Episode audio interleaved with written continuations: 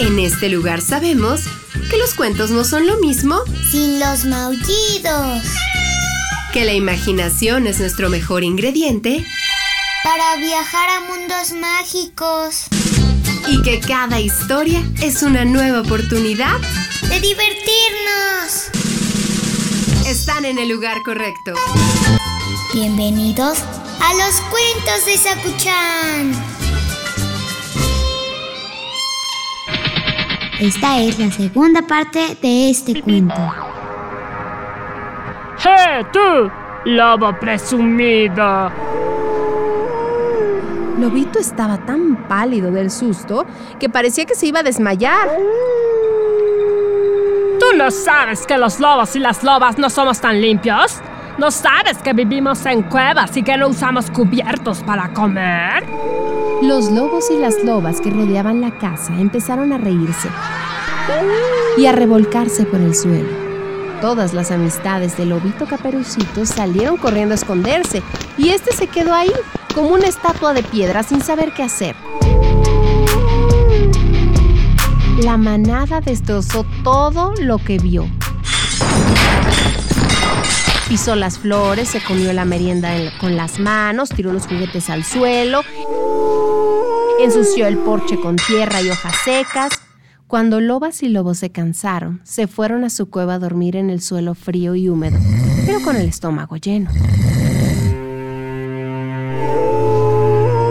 Lobito se puso a llorar, no podía creerse lo que había pasado. Su casa estaba hecho un desastre y sus amigos y amigas se habían ido aterrorizados corrió hasta casa de su abuela para contarle lo que había pasado. La abuela loba era una anciana muy sabia.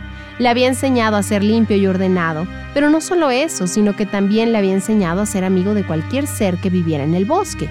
Cuando le contó lo sucedido, la abuela empezó a pensar en un plan. La manada de lobos y lobas vivía en una cueva fría y húmeda y dormía en el duro suelo. Su cueva estaba tan sucia y maloliente que nadie se atrevía a acercarse a su hogar, con lo que apenas tenían amistades, y por eso la antipatía y la soledad era su atributo principal. La abuela le propuso a Lobito que invitase a aquel grupo a una fiesta de cumpleaños y que ella le ayudaría a prepararla. Lobito se echó las manos a la cabeza y le dijo a su abuela, Pero si solo saben maldad y suciedad,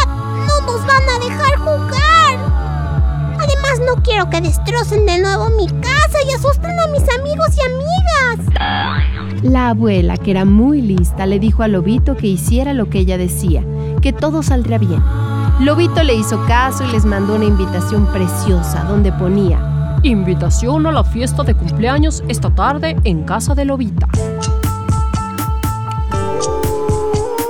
Cuando vieron la invitación, no se lo podían creer. Hacía tanto tiempo que nadie les invitaba a una fiesta que el nerviosismo y la alegría se adueñaron de sus corazones. Fueron a casa del lobito y cuando vieron todos los globos de colores, las mesas llenas de bocadillos y golosinas, una tarta gigante de chocolate y nata, una piñata llena de regalos, no se lo podían creer.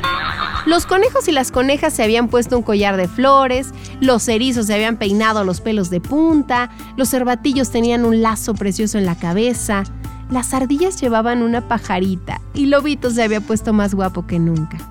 Al lado de la gran piñata había un cartel que ponía Les damos la bienvenida a vuestra fiesta de cumpleaños, lobos y lobas del bosque.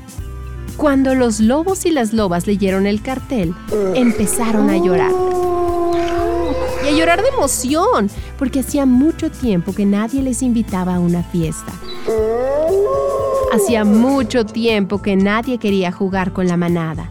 Se miraron y les dio vergüenza su suciedad y sus harapos, así que Lobito les invitó a bañarse y arreglarse en su casa para poder disfrutar de la fiesta que se había celebrado en su honor. Y así lo hicieron se acicalaron con tanto cuidado y olían tan bien que a nadie le importaba jugar con ellos y ellas. Lobito perdió el miedo a que estuvieran cerca. Los lobos y las lobas del bosque, para darle las gracias, le prometieron que jamás volverían a portarse mal. Comprendieron que era más divertido ser amables que destrozar las cosas ajenas, porque así no solo te invitaban a fiestas de cumpleaños, sino que además podían jugar con muchos amigos y amigas y pasarla genial.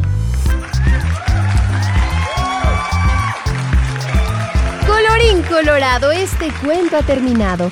El que se quedó sentado, se quedó pegado. ¡Qué bonito! ¿No se escuchan? Sí, no debemos de molestar a los demás por lo que creemos que deben ser. Cada quien puede disfrutar de la vida de formas distintas. Exacto, ya hemos hablado de los prejuicios. Además, ¿sabes qué? Que mucha gente decide escuchar estas historias y eso siempre nos llena el corazón de alegría. Gracias por su escucha. Si ustedes quieren que les enviemos saludos, háganoslo saber a través de las redes sociales de Uniradio y en el Facebook de los cuentos de Sakuchan. Nos encantará conocerlos y saber sus nombres.